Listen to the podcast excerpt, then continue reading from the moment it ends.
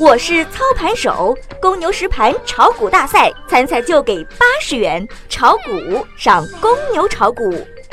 古往今来，大哥说了，做事业也要有底线。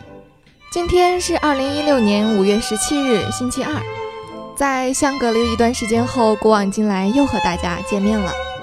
今天呢是农历四月十一，宜祭祀，宜沐浴，宜桑拿，宜大保健。以解除，解除呢就是冲洗、清扫宅舍、解除灾厄等；忌开光、安葬、盲目入室，不要过度的期盼下午两点半神奇时刻。根据今日黄历分析，小白呢建议广大股民朋友们可以打扫打扫卫生，然后洗个热水澡、冷水澡、混合水澡，搓搓背，总之就是洗白白了，然后安静的等待下午开盘大吉。我们来看一下二零一二年的今天有什么大新闻。二零一二年，周小川周大哥说了，要坚决守住不发生系统性金融风险的底线。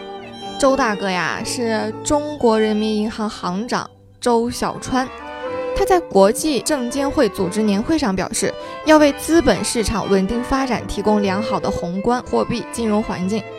那么，既然开会肯定就不能只表示一条啊。当然，周大哥还有另外一条表示。他说，资本市场发展有赖于进一步的改革创新。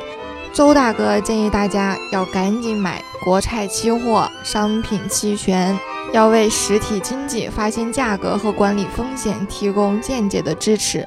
总结呢，就是一句话：坚决守住不发生系统性金融风险的底线。嗯，所以说。做人要有底线，做事业也要有底线。我们来看一下二零一二年的今天发生的第二件大事。为了抑制新股过度炒作行为，上海证券交易所多管齐下，通过强化新股交易事前、交易事中和事后全程监管，采取这一系列防范新股炒作的监管措施，啊，也是操碎了心呐。王思聪是操娱乐圈的心，小白呢就给大家操操股市的心啊。这个证券交易所呢，他是瞎操心。话说呀，二零一二年的今天啊，发生了一个大悲剧，那就是股票大跌。那年的今日，沪深两市各种跌，跌出了新的精致的那种跌，所有板块均处于下跌行情，其中呢。